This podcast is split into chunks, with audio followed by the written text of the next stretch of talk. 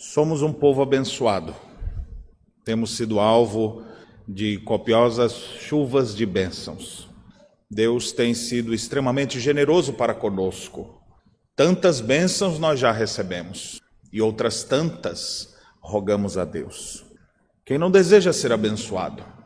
Contudo, será que nós sabemos o que é ser abençoado? As pessoas hoje têm um conceito de que alguém que é abençoado é alguém que tem muita riqueza. Será que isso exprime em sua totalidade o significado de ser abençoado? Você gostaria de ser abençoado? Ou o contrário disso? Gostaria de deixar de ser amaldiçoado? Por amaldiçoado, nós imaginamos aquela pessoa que está na escória, que está na sarjeta, que está arrebentado, é um amaldiçoado não presta para nada, não serve para mais nada, está recebendo o que merece, a maldição está sobre ele. Você percebe traços disso na sua vida? Você gostaria de deixar de ser opróbrio e amaldiçoado e dizer: Eu sou abençoado do Senhor? Eu gostaria de falar um pouco sobre isso com vocês e os convido a abrirem as Escrituras no livro de Números, Números capítulo 6, onde nós temos a descrição da bênção sacerdotal, também conhecida como bênção araônica, porque o Senhor determinou que essa bênção estivesse sobre Arão e seus filhos, os sacerdotes, para que eles então dissessem a todo o povo de Israel. E essa bênção, aqui registrada em Números capítulo 6, ela ecoa pelas Escrituras, nos ensinando então sobre o que é ser abençoado por Deus. E já respondendo, eu diria que sim, ser abençoado é ter prosperidade. Um dos primeiros que nós temos na Bíblia referência a ser abençoado é Abraão. Abençoarei os que te abençoarem e amaldiçoarei os que te amaldiçoarem. Em ti serão benditas todas as famílias da terra, se tu uma benção. E Abraão era um homem muito próspero, muito rico, com muitas posses. Seu filho Isaque, que foi fruto de uma bênção que Deus concedeu a ele e à sua esposa Sara, era reconhecido em sua época como o abençoado de Yahvé. As pessoas diziam assim: Eu quero, quero ter aliança contigo, quero trabalhar junto contigo, porque tu é o abençoado do Senhor. Isaac de fato vivia os preceitos da palavra de Deus. Também tinha grande riqueza, mas não era somente riqueza. A riqueza, a prosperidade financeira é um aspecto de ser o abençoado de Deus.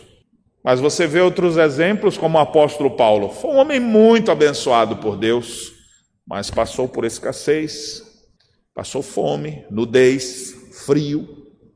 Ele passou por várias provações e situações inusitadas mas Deus o abençoou grandemente para que ele levasse a palavra de Deus pelo mundo afora. Morreu decapitado. Eita, pastor, esse homem foi abençoado? Foi muito abençoado. Então, nosso conceito de abençoado do Senhor não pode se restringir apenas à ideia de alguém que tem prosperidade financeira. Porque você pode até se enganar, porque às vezes você vê alguém com prosperidade financeira e às vezes aquela riqueza é ilícita. Aquilo ali foi conseguido com de maneira irregular, de maneira injusta, e não vai durar por muito tempo. E às vezes você vê, olha lá o cara prosperando, os ímpios prosperam, e geralmente burlando leis, roubando, se apropriando de meios ilícitos para conseguir aquilo. Então nunca olhe para alguém abençoado apenas porque ele tem riqueza, porque ele tem saúde, porque ele tem alguns benefícios nesse mundo. E eu gostaria que a gente pudesse refletir um pouco sobre esse assunto, para que desejássemos sim ser abençoados por Deus, para que pudéssemos entender sim a importância de sermos bênção de Deus nesse mundo, para agirmos como filhos da luz e não como filhos das trevas. A palavra de Deus então nos diz assim em Números capítulo 6, dos versos 22 a 27. Disse o Senhor a Moisés: Fala a Arão e a seus filhos, dizendo: Assim abençoarei os filhos de Israel e dir-lhes-eis: O Senhor te abençoe e te guarde. O Senhor faça resplandecer o rosto sobre ti e tenha misericórdia de ti. O Senhor sobre ti levante o rosto e te dê a paz. Assim porão o meu nome sobre os filhos de Israel e eu os abençoarei. Amém. Já dando um salto, antes de olhar para esse texto, para termos a essência do que é ser abençoado por Deus, o apóstolo Paulo declara: Bendito seja o nosso Deus e Pai, que nos tem abençoado com toda sorte de bênçãos espirituais nas regiões celestiais em Cristo. Todas as bênçãos que nós podemos de fato receber de Deus, elas nos vêm através de Cristo. É Cristo quem nos outorga. Deus olha lá dos altos céus e não vê nós, pecadores miseráveis, mas vê seu filho. E então é através de Cristo que nós temos sido abençoados com toda a sorte de bênçãos espirituais. E aqui já vem uma aplicação logo de cara, porque às vezes você vê pessoas que não são cristãs e às vezes eles têm algumas facilidades desse mundo, às vezes saúde, riqueza, é, famílias, e são graças comuns de Deus sobre os homens, e aí você fica com a invejinha. Não sei se é santa essa inveja, mas fica meio que querendo, olha lá, o cara nem é crente, olha o tanto que ele tem, e eu aqui miserável, crente, e sofrendo como eu estou. Então, não cobice essas coisas. Entenda que em Cristo nós temos sido ricamente abençoados por Deus. E por isso mesmo devemos compreender que nós desfrutamos da maior de todas as bênçãos, que é o próprio Cristo. O tesouro maior de todos, Cristo. Porque tudo nesse mundo vai passar, mas Cristo permanecerá e com ele reinaremos para sempre. Então a nossa bênção maior é nos dada através de Jesus de Nazaré. Inclusive, essa é, esse é o ensino desde o Antigo Testamento. Isaías no capítulo 19, que lemos já hoje durante o culto, ele fala de Israel, da Síria, do Egito, e dizendo que Israel seria uma bênção no meio da terra. E lá diz assim: haverá uma estrada do Egito para a Síria. Você olha o mapa e você vê do Egito para a Síria, tem que passar por Israel. E está dizendo então: vocês serão uma bênção no meio da terra, vai ter um caminho que liga todo mundo, e todos irão adorar então a Yahvé. Os assírios adorarão com os egípcios, com os israelitas, porque haverá um caminho. É interessante que Jesus é o caminho. Já estava apontado desde o Antigo Testamento. Há um caminho que guia um povo pagão, outro povo pagão, para viver para Deus. E esse caminho é através de Jesus Cristo, que veio lá de Israel, vem do povo de Deus. Então nós somos abençoados através da figura do Messias. Somos abençoados por ele e somos colocados nesse mundo para ser uma benção. Isso é tão importante para nós, irmãos. É muito comum eu receber pessoas e até mesmo pessoas incrédulas. Incrédulas assim, entre aspas, né? ele crê alguma coisa. Mas ele fala: "Sua bênção, meu pastor". Aí você pensa, é, um povo da igreja? Não, tem gente que não é, não, mas sabe que eu sou pastor e fala, ô oh, pastor, me dê sua bênção. Porque eles imaginam assim, se esse homem disser alguma coisa, bem que alguma, alguma coisa cósmica vem sobre a minha vida e acontece alguma coisa boa comigo. Bem que me dá sorte. Então não é bom ficar com, bravo com, com pastor, com padre, dizem as pessoas, por quê? Porque eles, eles vão dar a bênção sobre a nossa vida. Então, no conceito popular, as pessoas têm essa ideia. Essa ideia não está de toda errada, não, embora revestida de um misticismo, mas assim, existem pessoas nesse mundo que são colocadas por Deus para serem bênção na vida de outros. E aqui eu já quero resgatar até um conceito importante que as nossas gerações estão perdendo. O primeiro abençoador físico que Deus usa na nossa vida são os nossos pais. E é por isso que os filhos têm que chegar todo dia e dizer: bença meu pai, Bença minha mãe. Alguns ainda fazem assim: bença pai. Dá um beijinho, dá um beijo na testa, dá um beijo no, na orelha, não sei. Faz um, um rito lá. Pedir a bênção aos pais. E o pai dizer: Deus te abençoe. Deus te abençoe. Eu me lembro que eu conheci um parente que uma vez ele nunca dizia Deus te abençoe, Deus te dê boa sorte. Depois eu fui ver que não era cristão, por isso que não, tinha um conceito diferente de dizer Deus te dê boa sorte. Eu, mas eu gostava era quando minha avó dizia, Deus te abençoe, meu filho, vem cá. né? quando a mãe, o pai da gente vem e faz isso. É o primeiro lugar, devemos ser abençoados por eles.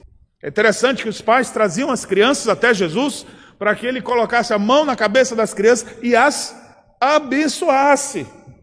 Então, toda vez que você for sair de casa, ou seu filho for sair, você, ei, vai para onde assim? Às vezes eles vão meio corrido, muito apressados, você fala, volta aqui. Deus te abençoe, meu querido, vai com Deus. Sem superstição com isso. É tanto que a gente, não é a gente que abençoa, né? Eu acho que o ato que você está fazendo, está abençoando aquela pessoa, mas não é você que abençoa, quem abençoa é Deus. Mas Deus usa essas primeiras, essas primeiras autoridades da nossa vida, que são os nossos pais para nos abençoar. Por isso que toda vez que a gente vem no culto, como é que a gente encerra o culto? Que o Senhor abençoe, que a graça de Jesus é a bênção final. Desejamos sempre a bênção sobre as pessoas. Imagine, irmãos, recebei agora a maldição final. Que o Senhor vos amaldiçoe. Deus, por favor, pastor, tira isso da minha vida. Ninguém quer nem ouvir isso. Então a gente vem na igreja, toda vez que a gente se reúne, nós estamos orando, estamos desejando suplicando a bênção de Deus sobre a nossa vida e sobre as pessoas que estão ao nosso redor. Quem inventou isso? Foi o próprio Deus que assim o quis. E aqui nesse texto de Números, nós temos o próprio Deus dizendo a Moisés. Acompanhe, por favor, no texto. Observe a estrutura que o texto apresenta e a partir do que nós vamos aprender aqui, vamos tirar também algumas implicações práticas para a nossa vida, a fim de sermos e entendermos o que é ser abençoado pelo Senhor. Disse Deus a Moisés. Observe que a palavra para Senhor vem em caixa alta, se referindo ao nome pessoal de Deus. Disse Yahvé ao, a Moisés. É o Deus da aliança, falando com o seu servo. E a instrução que ele dá para Moisés é o seguinte: então preste atenção, porque a estrutura do texto são três momentos de fala. Deus fala para Moisés, Moisés fala para Arão e seus filhos, e, os, e Arão e seus filhos falam para o povo. Então vem a instrução em três episódios. Então, primeiro, Deus é quem está dizendo como tudo tem que acontecer. Então, tudo que nós vamos ler aqui é ordem divina. Deus disse para Moisés: fala a Arão, Arão era o sacerdote, separado, ele, seus filhos, a sua tribo, especificamente para, para oficiar o culto, e não apenas para isso, agora aqui também a instrução para que abençoasse o seu povo todos o, o, seu povo. Então, Arão e seus filhos, ou seja, a descendência de Arão, daqui o, o sentido de falarmos bênção araônica. Vamos cantar a bênção araônica, receber a bênção. Por que, que esse nome é araônica? Porque Deus disse que era para dizer para Arão. Então, por isso, araônica. Para Arão e seus filhos, ou seja, é da linhagem de Arão e de seus filhos que vão vir os sacerdotes todos, dessa tribo de Levi. Abençoareis, então, olha o que, que era para eles falarem falarão e aos filhos, seus filhos, dizendo: Vocês, então, sacerdotes, abençoarão os filhos de Israel e dir-lhes eis. Aqui ficou difícil, né? Soltar esse, esse português aqui, tá mais fácil. E digam para eles: dir-lhes ei. É quase um trava-língua aqui, né? Dir-lhes eis. Diga para os filhos de Israel, diga, diga para todo o povo. Quem deveria então dizer isso aqui? Eram os sacerdotes. Daí a figura de uma autoridade religiosa desejando, invocando, suplicando a bênção de Deus sobre o povo. E essa prática a gente tem até hoje. E aí, a partir do verso 24, nós temos então o que deveria ser dito, que segue uma estrutura muito interessante conforme nós vamos observar. Depois dos versos 24 a 26, nós temos então de novo, Deus concluindo para Moisés o significado dos filhos de Israel falarem aquilo. Assim porão o meu nome. Então Deus está dizendo que quando os sacerdotes disserem essas palavras, e não são palavras mágicas, elas têm todo um significado que nós veremos. Quando vocês abençoarem os filhos de Israel dizendo isso, vocês porão o meu nome sobre eles. Vocês colocarão o nome de Yahvé sobre os filhos de Israel, ou seja, sobre o povo pactual, e eu os abençoarei. Observe que é enfático, o texto hebraico, inclusive, vem com, com essa ênfase, e eu, eu mesmo os abençoarei. Um detalhe interessante que o verbo abençoar, que às vezes é traduzido por bem dizer. Quando você lê, por exemplo, Deuteronômio 28, bendito serás no campo, bendito serás em tua casa. Quando ele diz bendito e depois vem maldito, quando lança as maldições, bendito é abençoado. E é por isso que essa palavra, inclusive, dentro da estrutura hebraica, é usada até para falar para Deus, quando o povo abençoa Deus. Mas a gente, como é que a gente abençoa Deus? Por isso que a tradução da mesma palavra é: nós bendizemos a Deus. Mas a ideia é a mesma, de ao invés de amaldiçoar Deus, eu falo para Deus coisas que não são é, com o objetivo de maldição, mas de bênção. Então, bendigo a Ele. E nessa bendição, a gente pode dizer quase bendiciones, né? No espanhol ficou mais fácil, né? É, eu desejo aquilo que a palavra de Deus nos orienta. Então, porão o nome dos filhos de Israel e eu os abençoarei. Deus é o autor dessas bênçãos. Toda boa dádiva e todo dom perfeito vem dos Pai das luzes, vem do nosso Senhor, vem de nosso Senhor Jesus Cristo. A palavra abençoar aqui aparece três vezes. No verso 23 e depois no final, já mostrando uma estrutura, aparentemente um quiasmo, uma estrutura onde muitas vezes uma verdade é dita no início e depois do fim, e depois uma nova verdade é repetida, ou pelo menos contraposta, até chegar a uma mensagem central. E essas estruturas quiásmicas ou concêntricas são muito comuns na estrutura hebraica. E aqui você vê o texto começando dizendo assim: Assim abençoareis os filhos de Israel. E o texto encerra dizendo: E eu os abençoarei. Depois vem a explicação: o Senhor te abençoe e te guarde. Lá no final, fazendo ponto com esse guardar de Deus, Deus vai guardar, a palavra pode ser traduzida como proteger também, preservar. Ele finaliza o verso 26 dizendo: E Deus te dê paz, shalom. Alguém que é preservado, alguém que é guardado, é alguém que está sendo é, inserido dentro do shalom divino da perfeita paz de Deus. Ele está sendo guardado e conservado. Depois observe o que vem na sequência, verso 25 e verso 26, com a mesma estrutura. Literalmente o texto hebraico tem uma ênfase, porque ele bota o que vai fazer, quem vai fazer e como vai fazer. Está aí assim: o Senhor faça resplandecer o rosto sobre ti. Depois o verso 26 diz: O Senhor sobre ti levante o rosto. Então, observe a, a, a estrutura é a mesma, quase a mesma palavra, com uma pequena variante aqui. No verso 25, literalmente seria assim: resplandeça Yahvé o seu rosto sobre vocês. Essa é a ideia, é como se a luz de Deus brilhasse sobre o povo. Resplandeça Yahvé a luz do seu rosto sobre o povo. Depois, no versículo 26, é assim: levante Yahvé o seu rosto sobre o seu povo. Então, observe o paralelo que tem dessas duas figuras. E aí vem a última parte do texto, que está no meio. E é: e tenha misericórdia de vocês.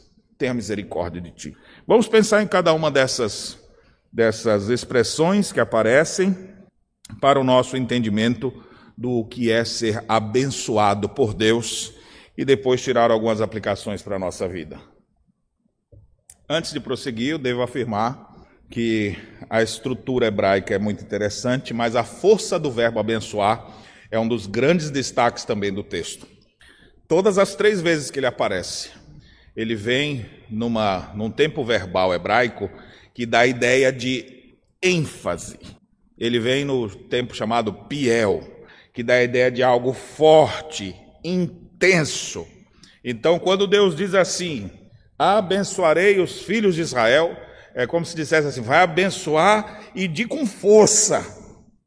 Tem uma expressão de algum lugar que diz assim, né? Então, como a gente convive aqui na igreja com pessoas de várias cidades diferentes, eu já ouvi agora, não me lembro de, de que cidade, de estado que é, que fala assim. Mas a ideia é abençoar para valer. Quando ele abençoa, abençoa mesmo. Não é assim, dá uma bençãozinha aí. Outra, essa ficou ruim. Mas dá mais uma, assim, mais forte. Não, quando ele abençoa, A ideia do texto é de algo forte, intenso. Assim abençoareis intensamente os meus filhos. O Senhor vos abençoe. Essa palavra de novo aparece no mesmo tempo. É a única que aparece nesse tempo fiel em todos os verbos que aparecem aqui. E finaliza mais uma vez com essa ênfase: Eu é que vos abençoarei. Então vamos entender essa bênção profunda, essa bênção intensa, essa bênção de Deus sobre o seu povo. A palavra então que eu quero destacar logo de início, que aparece no início do verso 24, depois fazendo paralelo no final do verso 26, é: O Senhor te abençoe e te guarde. E lá na frente ele diz: E te dê paz. Muito interessante isso aqui, porque quando Deus abençoa alguém, Deus guarda essa pessoa. A ideia de proteção, a ideia de Deus envolver essa pessoa. A ideia de que Deus está guardando ela, preservando ela de alguma coisa ruim que possa lhe acontecer. Ela está sendo guardada preservada. Quando ela é guardada e preservada, aí vem um paralelo do final. Deus bota nessa pessoa a sua paz. Então uma coisa está junto com a outra. Deus, como se fosse a figura aqui de uma, eu ia dizer galinha, mas galinha é meio fraquinho, né? Talvez uma águia.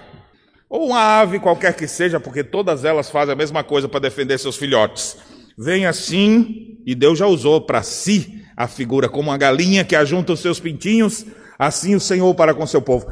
Então, imagine Deus fazendo assim, olhando para os outros, guardando os seus. E esses aqui estão. O que vai acontecer comigo agora? Aí Deus vem e bota a paz, e vos dê a paz. A ideia é, é que Ele coloca paz, Ele coloca shalom dentro dessa pessoa. Que coisa maravilhosa é poder alguém desfrutar da proteção, da guarida de Deus. Quem vai se meter contra o abençoado do Senhor? Porque se Deus abençoa, o que, é que ele faz? Você não precisa ter medo mais de ninguém. Mas eu estou com medo. Aí Deus vem te dar paz. Ah, Senhor, que bom. Aí agora você levanta o peito assim e olha para quem. Você não vai arrumar confusão, por favor. Que às vezes é aquele. Quando aquele menino. Eu não tive irmão mais velho, né? Mas tinha minhas irmãs. Arruma confusão na escola. Eu vou contar pro meu irmão. Aí vem aquele irmão grandão assim, malhado. Quem é os guri aí que estão mexendo contigo? Ele chega todo feliz, né? Gurizinha chega assim: meu irmão aqui, viu? Vou contar para ele, se você não se meta comigo. Ele está ali se sentindo protegido com a figura do seu irmão mais velho ali. Então, é o nosso irmão mais velho. É o Senhor Jesus que anda conosco. Então a gente fica, mas a gente não vai arrumar confusão com ninguém, viu? Não fica tentando o Senhor teu Deus. Não fica se expondo a qualquer coisa, mas a ideia é assim: nós vamos andar num mundo cheio de perigos, num mundo tomado de trevas, mas tem alguém que pega na nossa mão e fala: Vem comigo que eu te guardo.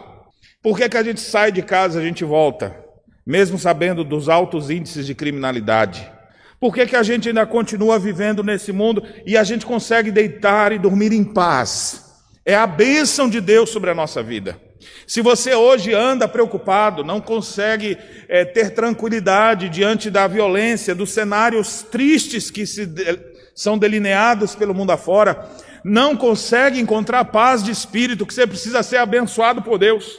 Porque quando o homem é abençoado por Deus, Deus o guarda, Deus o protege. E quando Deus o protege, Deus lhe dá a sua paz. E ele começa a desfrutar da paz de Deus que excede todo o entendimento. A pessoa fica assim: como é que tu está em paz assim? Você fala: não sei. Como é que estão as coisas na tua casa? Ah, estou passando um momento difícil lá. Como é que está a situação no teu país? Ah, não está fácil não. E no emprego? Olha, fui demitido. Mas vamos louvar o Senhor. Você fala: como é que você está bem, cara, assim? Como é que você está assim? Não sei explicar. É por isso que a Bíblia fala de uma paz que excede todo entendimento. Não dá para a gente entender, não tem explicação.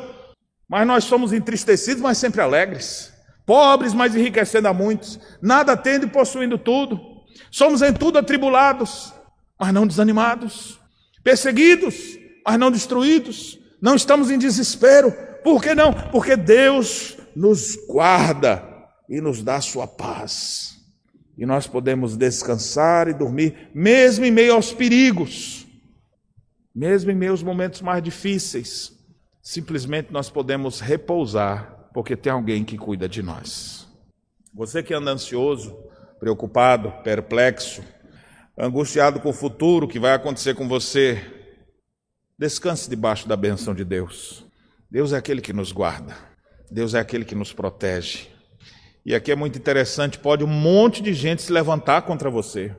Se Deus já te abençoou, ninguém nesse mundo será capaz de lhe amaldiçoar.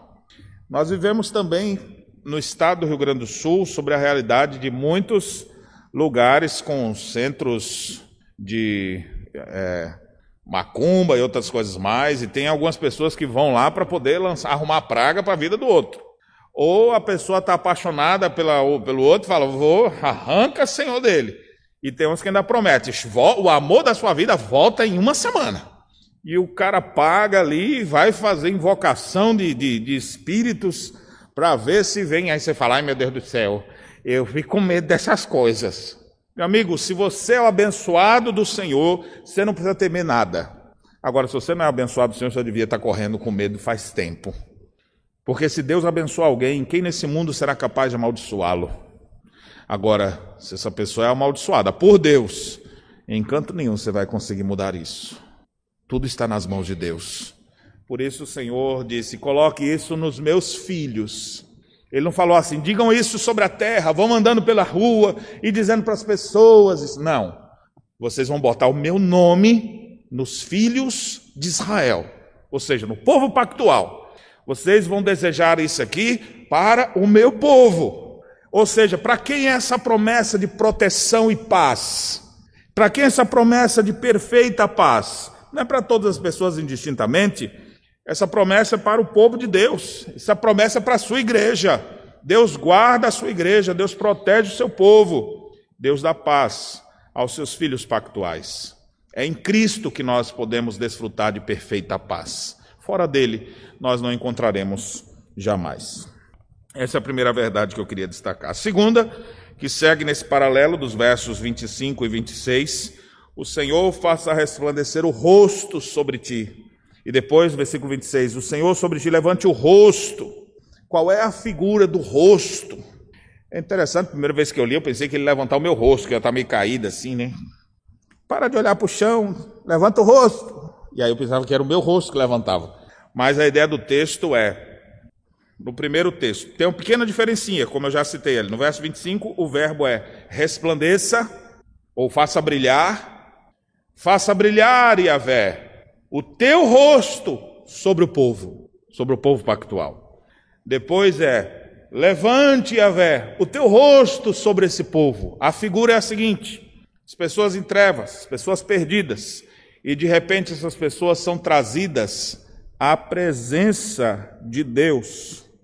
São colocados diante de Deus e o brilho da presença de Deus bate sobre essas pessoas das trevas e as trevas se dissipam.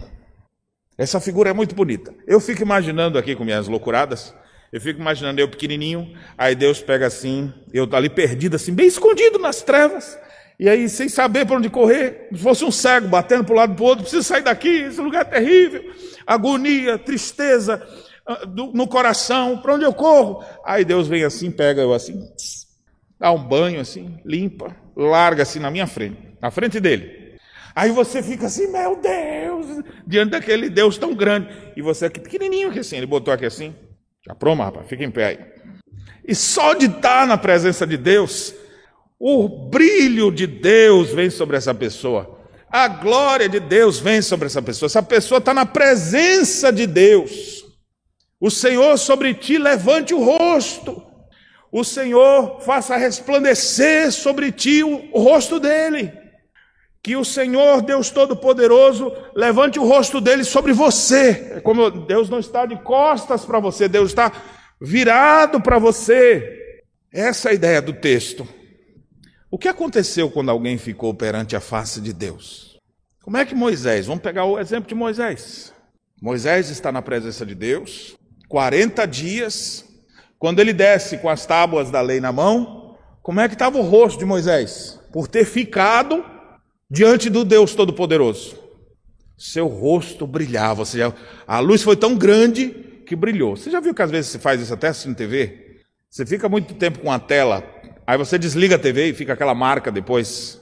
por causa daquela luzinha. Já viu? Isso era muito comum nas TVs de plasma. Agora já substituiu pelas de LED, mas nas de LED também fica. Você fica com a imagem ali, algum texto, desliga a TV e ainda fica os tracinhos ali. Parece ficou marcado. Demora um pouquinho para sumir. A luz, quando começa a brilhar, você sabe muito bem disso. Se expõe a luz do sol para tu ver. Aí tu fica um pouquinho nela. Quando tu sai daquele lugar, o que acontece? Nesses dias que nós levamos o pessoal para Salvador, imagina, sol de Salvador com sol aqui do Rio Grande do Sul. Aqui eu tenho que tomar vitamina D de tempo em tempo. Acho que vocês também, né? Sol mais, mais fraco, solzinho mais leve. Pastor, é porque não chegou o verão. Quando chegar o verão, o senhor vai ver. Mas assim, aí eu estava lá em Salvador, aí eu falei, tem uns minutinhos aqui, eu vou entrar na piscina. Fiquei 15 minutos, parecendo um rinocerontezinho assim, só com as orelhinhas assim, do lado de fora, a aguinha no nariz, assim, com medo já de, de me queimar, né? E, e aqui, sim, só com as orelhinhas assim, escondido na água, fiquei 15 minutos. Saí, estava todo rosado, aqui, meio ardido. Falei, mas nem me expus, estava dentro d'água. 15 minutos no sol quente. Imagina a linha do Equador. Imagina as pessoas ficam expostas ao sol. O que acontece quando você fica exposto a uma luz muito forte? Aquilo começa a marcar você. Não é assim? Mudando o que deve ser mudado, então essa é a figura. Deus pega a gente, bota na sua presença e faz brilhar o seu rosto sobre nós. A gente começa a ter reflexos disso. E aqui uma correção importante do nosso, nosso conceito de ser abençoado. Porque às vezes a pessoa vive como um pagão, vive sem santificação, vive pelos seus caminhos, e aí depois ele fala: Deus me abençoa. Deus não abençoa isso, Deus não abençoa o pecado. Quando Deus abençoa alguém, Deus tira das trevas, Deus bota na sua frente, a luz do seu rosto brilha. Ele levanta o rosto sobre nós, nós estamos na presença dele. Então as trevas se dissipam, o pecado é deixado de lado. Eu não posso estar na presença desse Deus vivendo de qualquer maneira. Se sou trazido à presença dele, eu agora vivo para o agradar. Isso aqui é uma coisa importante, mais à frente eu volto nisso quando pensarmos nas nossas implicações sobre esse texto.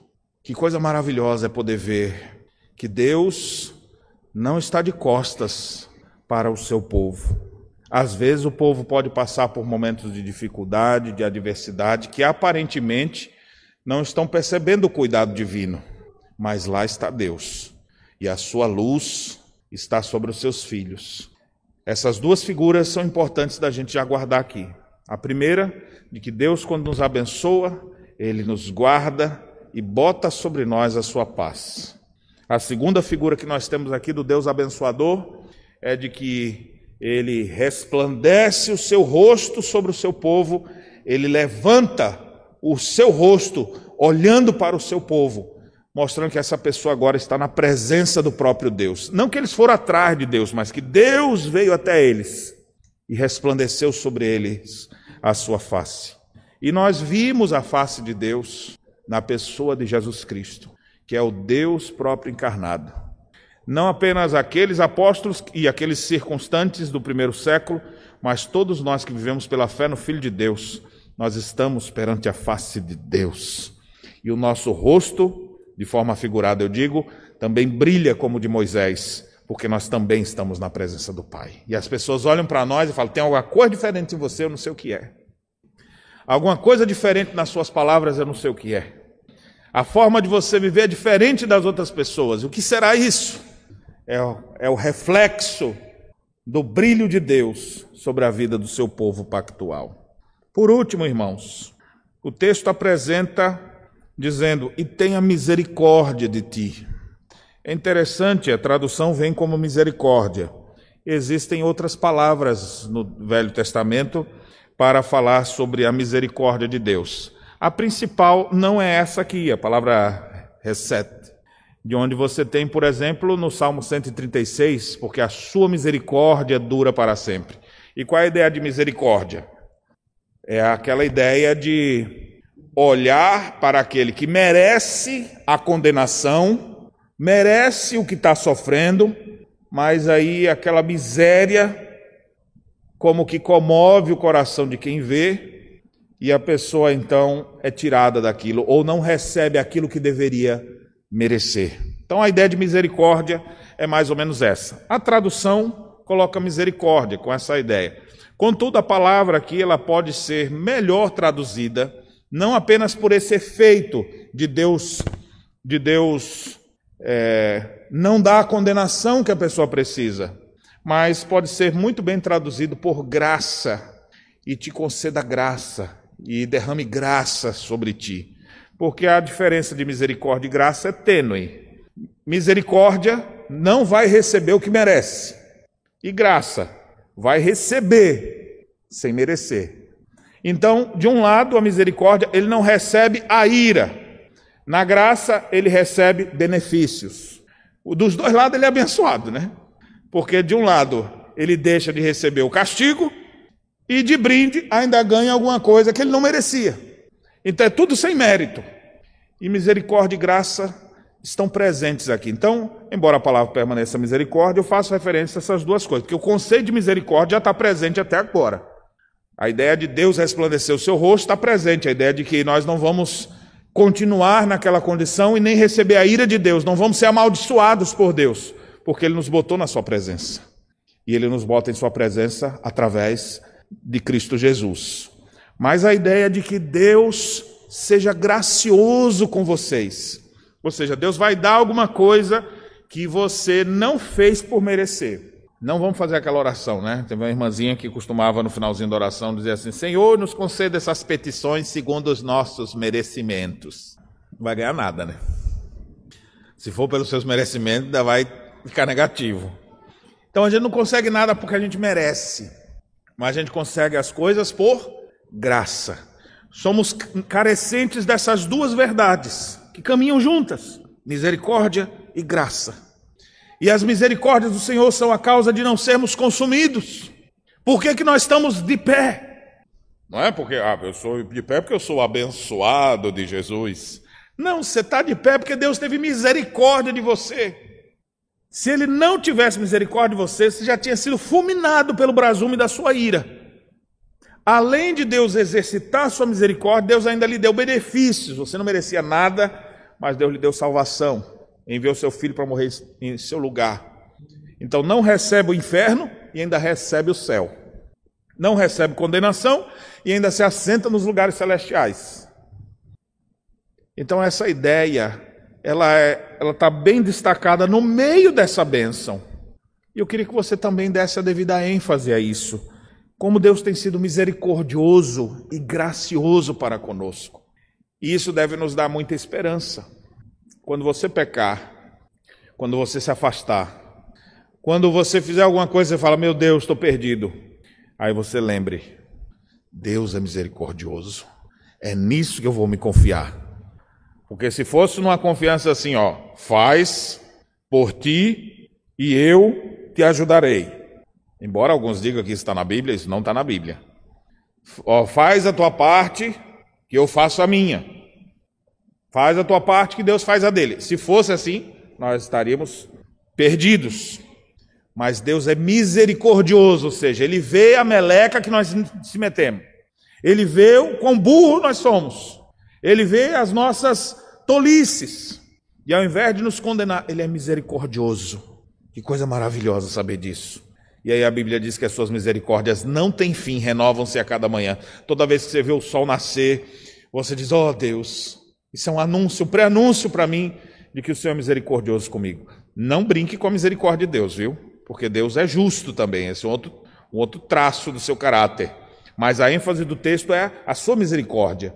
Deus é misericordioso. E nós, pecadores, é onde a gente pode se fiar. É aqui onde a gente tem que se agarrar. Onde é que eu chego? Eu chego diante de Deus, Deus, eu não sou como aqueles outros pecadores, porque eu não faço isso, nem isso, nem isso. Nem... Olha, Deus tem nojo disso.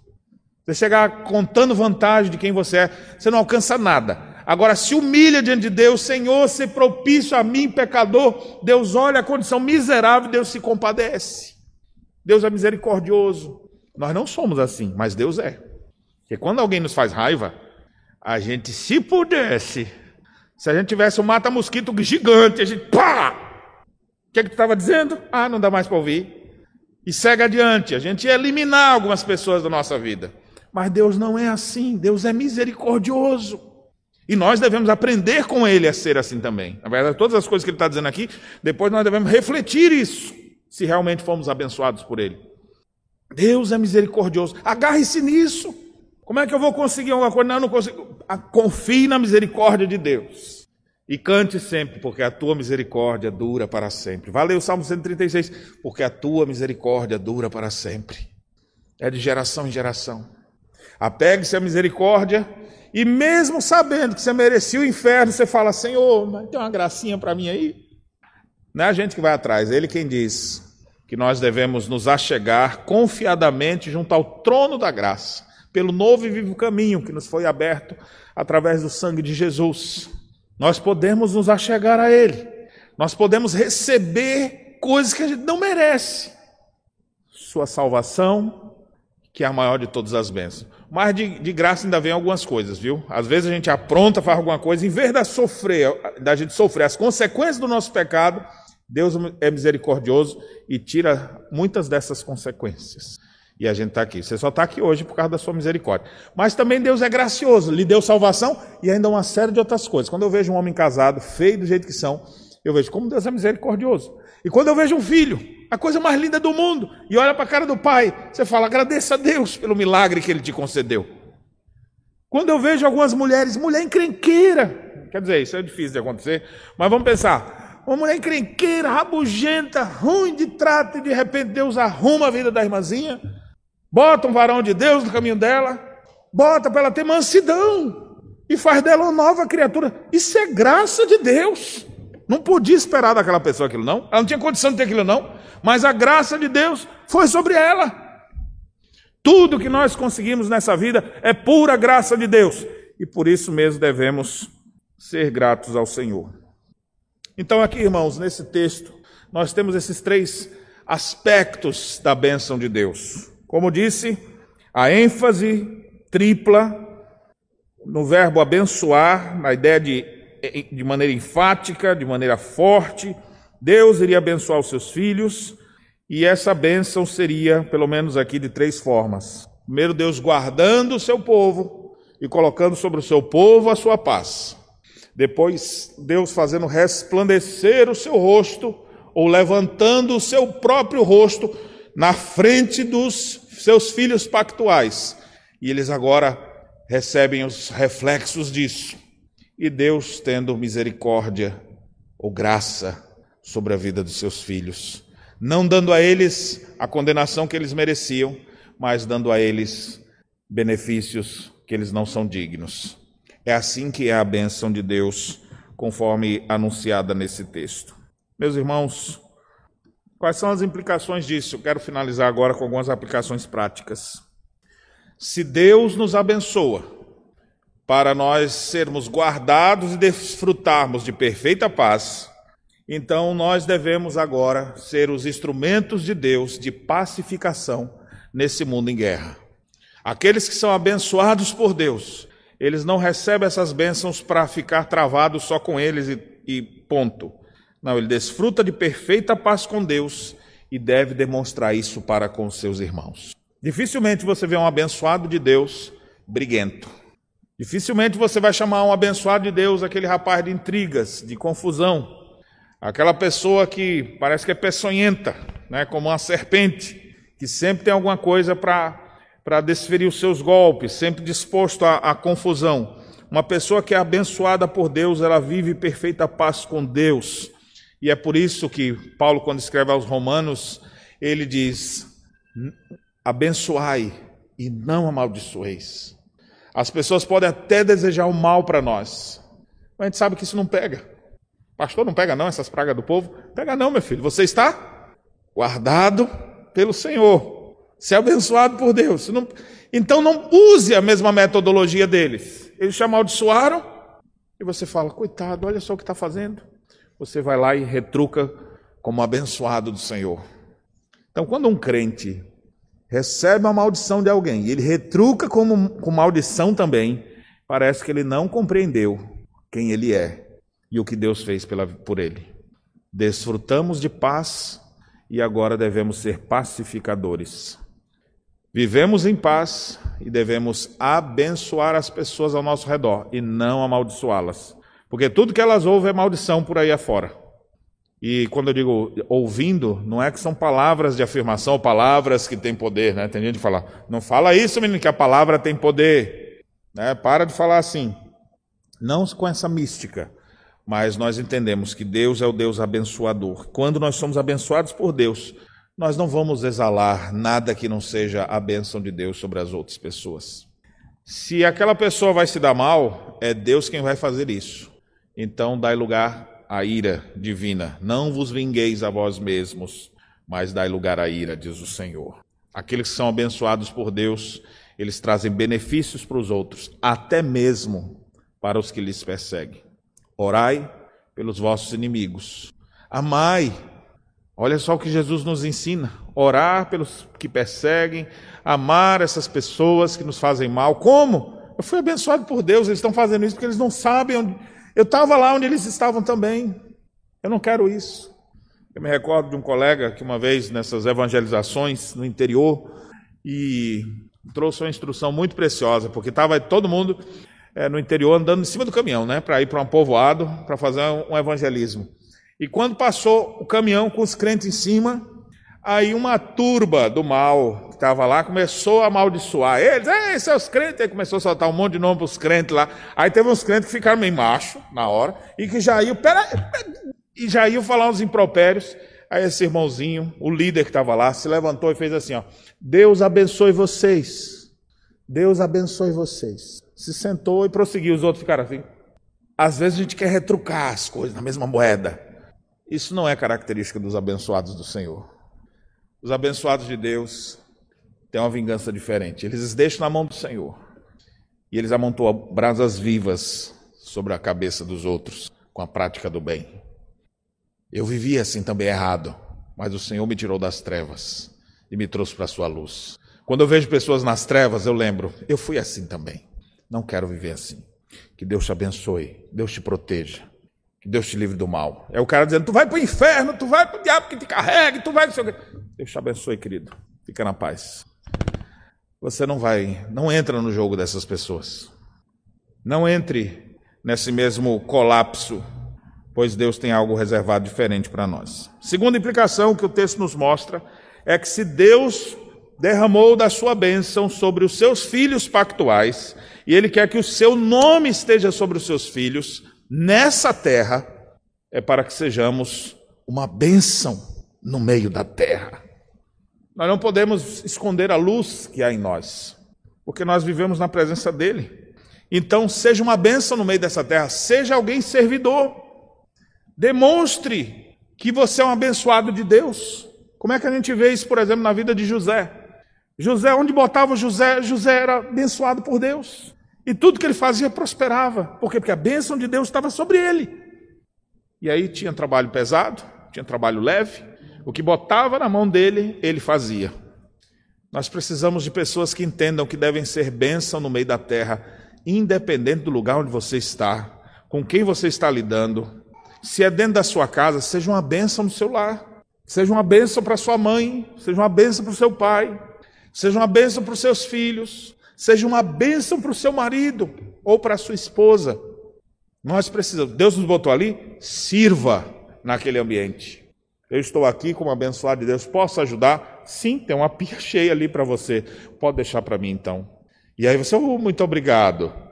Mas às vezes tem outras necessidades que existem na casa, seja qual for, ou as necessidades que estão no seu trabalho, nos, entre os seus amigos, entre os seus colegas seja um abençoado do Senhor, que vai servir as pessoas. No texto de Isaías, que nós lemos hoje, o texto de Isaías, capítulo 19, Israel seria uma bênção no meio da terra, porque ele seria o elo através do qual viria o Messias, e as pessoas em contato com o Messias que vinha de Israel poderiam adorar o Deus vivo e verdadeiro. Seja você um instrumento de Deus nesse mundo, ou como nós cantamos já também, quero ser um vaso de bênção para todos os dias fazer os culpados que vivem nas trevas o perdão de Jesus conhecer. Quero ser um vaso de bênção. Quero ser uma bênção na minha casa, quero ser uma bênção para o meu país, eu quero ser uma bênção no meu ambiente de trabalho, que as pessoas me conheçam como o abençoado do Senhor. Mas não é para você chegar lá e dizer, oh, gente, vocês nunca disseram que eu sou abençoado. Que tal vocês começarem a me chamar aqui de abençoado de Deus? Não, filho. Vive como um abençoado. Vive como uma pessoa que foi protegida. Vive como uma pessoa que tem a paz de Deus. Vive como alguém que tem santidade, porque vive na presença do Senhor constantemente. Vive como alguém que foi alcançado pela misericórdia, como alguém que foi graciosamente redimido. E agora reflete isso para as pessoas ao seu redor. Seja misericordioso, seja gracioso, seja servidor, seja uma bênção no meio da terra.